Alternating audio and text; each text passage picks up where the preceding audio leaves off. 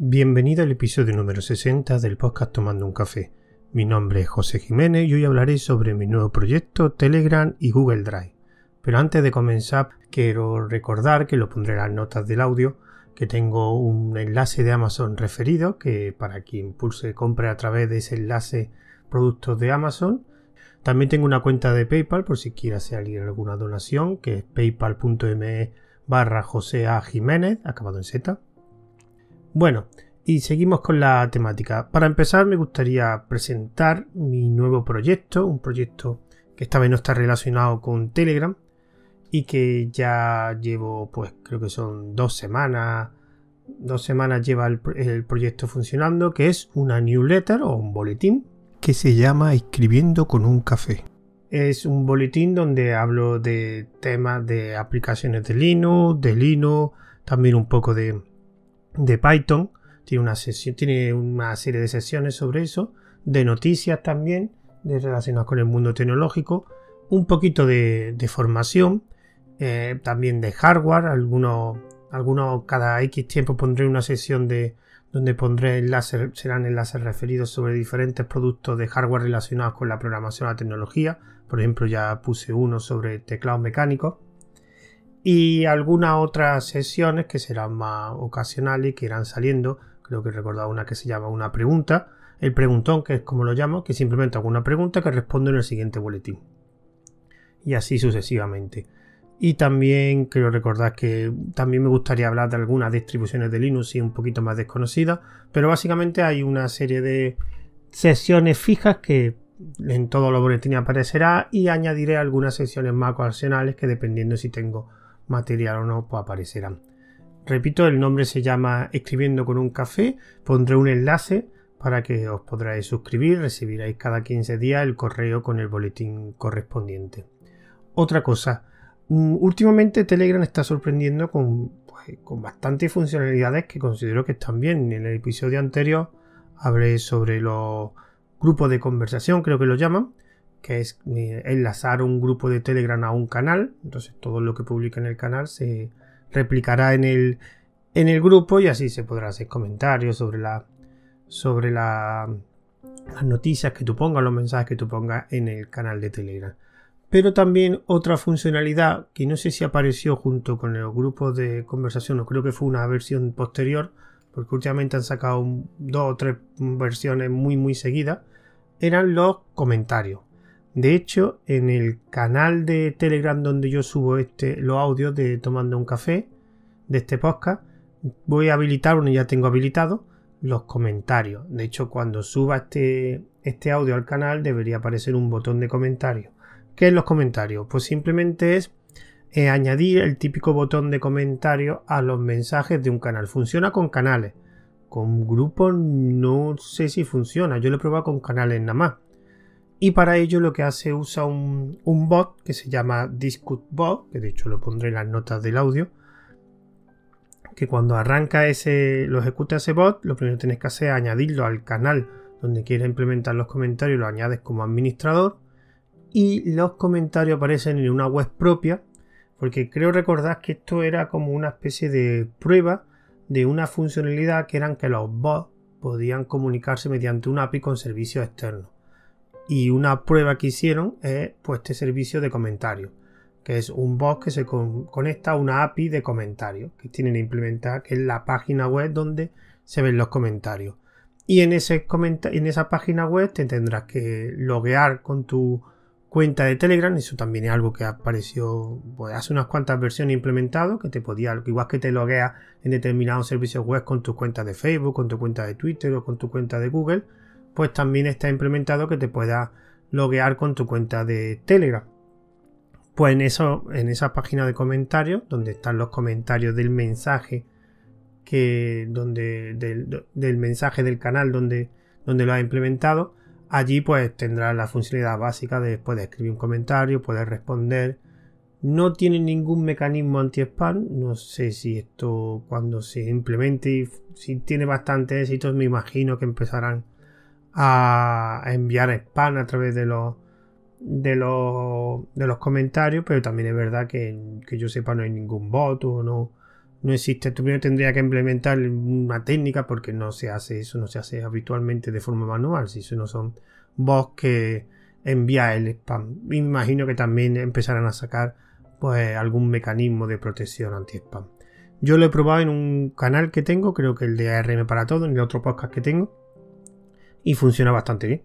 Mm, de hecho, lo puse en la noticia en algunos grupos de gente que había. No era una cosa muy conocida porque se ha implementado hace nada, hace pues una semana o dos, porque yo lo vi en una versión beta de Telegram y ya se está implementado en la, en la versión oficial. Funciona en los clientes oficiales y funciona también, un momento que lo veo, también funciona en, en los clientes no oficiales. Por ejemplo, yo utilizo Telegram Plus o Messenger Plus, que esa versión de Telegram que está con pestaña, que está muy bien, que la recomiendo, pero al no ser una versión oficial, tiene que esperar que sacan el código fuente. Efectivamente, estoy abriendo el canal de ARM para todo en el Messenger Plus o Plus Messenger, no me acuerdo y aparecen los botones de, de comentario, con lo cual no sé en otros clientes no oficiales, pero este cliente que la verdad que hemos utilizado y evidentemente los clientes oficiales está ya implementado. Funciona muy bien, es algo cómodo. No sé, yo realmente si te implementan los comentarios en un canal, lo de los grupos vinculados no le encuentro sentido, aunque hay gente que dice que son para usos diferentes que un grupo vinculado se le utiliza para una cosa, un grupo vinculado a un grupo de conversación para una cosa y los comentarios. Yo donde voy a implementar los comentarios, si tuviera, algún grupo de conversación vinculado al canal lo voy a borrar, de hecho lo hice con ARM para todo y solo tengo puesto los comentarios, porque considero, aunque es verdad que hay otro grupo que se habla también de la misma temática, pero Mm, no creo que. Además, después los grupos de, conversación se replican los mensajes y suele ser un poquito, a lo mejor un poco molesto. Así que en algunos canales pondré grupos de conversación y en otros canales pondré los comentarios, dependiendo de la. de la. no sé, dependiendo de la funcionalidad que quiera darle. Así que para que tenga el canal, esto la verdad que funciona muy bien. Ah, se me olvida. el admin del canal también puede responder los mensajes, los comentarios. No hace falta que acceda a la página web.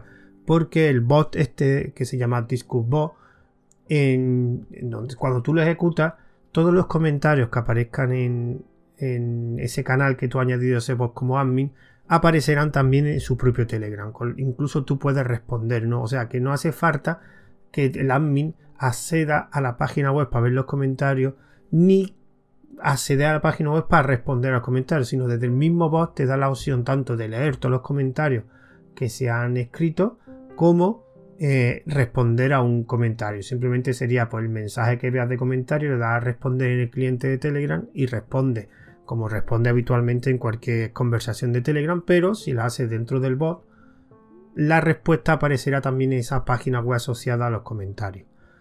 También decir que en el botón de comentarios que añade a los mensajes aparecerá un número indicándote cuántos comentarios tiene ese, mensaje. En definitiva, es un sistema bastante simple, pero funcional. Yo lo estoy probando y funciona muy bien. Ahora vemos si, si realmente la gente lo utiliza o no. Y el último tema que quería tratar era Google Drive. Tengo una cuenta de Google Drive que quería empezar a utilizarla en Linux. Y yo había utilizado hace tiempo, creo que incluso hablé en un, en un audio de este podcast sobre una herramienta que vi de, de Google Drive, un cliente de Google Drive para terminales. Lo estuve utilizando. El problema era que era excesivamente lento en la transferencia. Tardaba muchísimo. Además, cosas, ficheros realmente pequeños que podían tardar 30 o 40 segundos y era un fichero de un mega a lo mejor que no podía tardar tanto. Bueno, pues en el grupo privado de Telegram que tiene este canal, digamos, asociado, hice una pregunta de determinados si conocían clientes de Google Drive para utilizar el Linux, evidentemente. Y me dijeron varias opciones. Aquí la tengo. Por ejemplo, me dijeron una que era. Eh, bueno, uno me dijo que lo podía hacer a través de Nextcloud. Que él lo hacía a través de Nextcloud usando el uso de WebDAV, creo que. Otro eh, me dijo un cliente que está en Arlino pero que cree que está en cualquier otra eh, distribución de Linux que se llama G-Drive. G-Drive. Yo creía que era G-Drive, pero se lo dije y, era un cliente para terminal. Y también otro me dijo Google FTP Adapter, que es que lo que hace es acceder a través de FTP a la cuenta de Google Drive. Pero un usuario de este grupo, que se llama Crispulo, que desde aquí le doy muchas gracias por su respuesta porque me ha servido mucho, me dijo que si utilizaba KDE en Dolphin estaba integrado mediante un complemento el acceso a, la cuenta de, de G-Drive dentro de Dolphin. Cosa que yo soy usuario de KDE desde hace muchísimos años, desde la versión 1 beta 2, o sea, desde muchísimos años, casi al empezar KDE. Y evidentemente cuando leí eso digo, pues esto lo tengo que probar. Porque yo uso Dolphin a diario y quería verlo. Y me dijo, me puso un enlace que pondré del complemento que se llama Kio G-Drive y que en el enlace vi que estaba disponible tanto eh, para descargarte las fuentes, pero incluso tenían los paquetes de varias distribuciones. Por ejemplo, tenía Arch Linux, Gentoo, Gentoo eh, OpenSUSE, FreeBSD y Fedora, que es la que yo utilizo. Así que, pues me puse a descargarlo. DNF install, pues el nombre, nombre, nombre, Cadrio, Kiodrio creo que era el nombre, lo voy a buscar y lo tenía disponible, evidentemente. Con lo cual lo que hice fue, a ver, Kio-G Drive. O sea, DNF install Kio-G Drive. Me imagino que las otras distribuciones de Linux también sería igual. Bueno, pues lo instalé sin problema. Y lo que tenía que ver, abría el Dolphin y en la sesión que pone eh, Red, ahí pulsáis, en la parte izquierda, en el panel izquierdo aparece en remoto Red y ahí veis diferentes opciones de carpetas compartidas por Samba, dispositivo MTP y te aparecerá la parte de Google Drive. Cuando pulsas en Google Drive te sale un asistente y aquí por ejemplo a mí me dijo que me hacían falta, que no tenía proveedores y que me hacían falta, de hecho te lo, en el mismo mensaje, dos paquetes. Esos paquetes eran, lo voy a decir, K-Account-Providai y KTP-Account KCM. Estos nombres los pondré en las notas del audio porque me imagino que si me pasa a mí en Fedora le pasará a cualquiera que haga en otra distribución. Pero bueno, se instalaron, lo instalé con DNS install sin problemas, no había, los instaló sin problemas y cuando volví a hacerlo, pues ya estaban los proveedores instalados, le volví a dar a crear y cuando le di a crear vi que había un listado bastante grande de proveedores. Por ejemplo, está Gadu Gadu, Google, IBM, ICQ, Jabber, Cadetal. Algunas cosas no sé si están todavía funcionando, como el Cadetal. Office 365 Link, que no sé lo que es. OnCloud, me imagino que para Nextcloud también funcionará. Skype, Telegram, Twitter, Yahoo Messenger. Evidentemente yo escogí la de Google, porque la de Google te funciona tanto para poner aquí para Gmail, para Hangout, Google Drive YouTube yo puse la. cuando tú lo haces ahí, te pide los datos de, tu cuenta de G-Drive. De hecho, te sale una emisión de tu inicio de sesión con tu cuenta, le tienes que dar permiso, etc. Y en ese momento pues, aparecería ya en el apartado de remoto la dirección de tu cuenta de Google Drive. He intentado probar ahora lo de Office 365 y lo de Telegram, que me, picaba la curiosidad que, qué cuenta te va a conectar el Telegram. Y cuando pulsan esas opciones te me dice que hace falta, no sé, de Telepathy. Telepathy es el cliente de mensajería de KDE. Yo hace tiempo que no lo utilizo y de hecho no sé si lo tengo instalado o lo instala por defecto. Pero bueno, a partir de ese momento ya cuando se ve como una entrada en el panel izquierdo de Dolphin, eh, debajo de remoto de, eh, en mi caso, pues la dirección la dirección de la cuenta de Google Drive que la que me quería conectar. Y ahí se ven las carpetas. Sería como otro gestor de ficheros. Y funciona bastante bien. Ya he pasado algunos ficheros relativamente grandes. La transferencia es normal. No, es como cuando hice el, cuando te intenté utilicé el cliente de terminal que he comentado antes. Que el problema es que lleva muy lento la transferencia. Aquí no tiene ningún problema. Y el problema que he visto que ayer estaba haciendo otra serie de tareas, estaba haciendo varias tareas a la vez en el ordenador y vi que quería transferir un fichero a mi cuenta de G-Drive, lo hice a través de, Dolphin con el plugin que acabo de decir y me fallaba.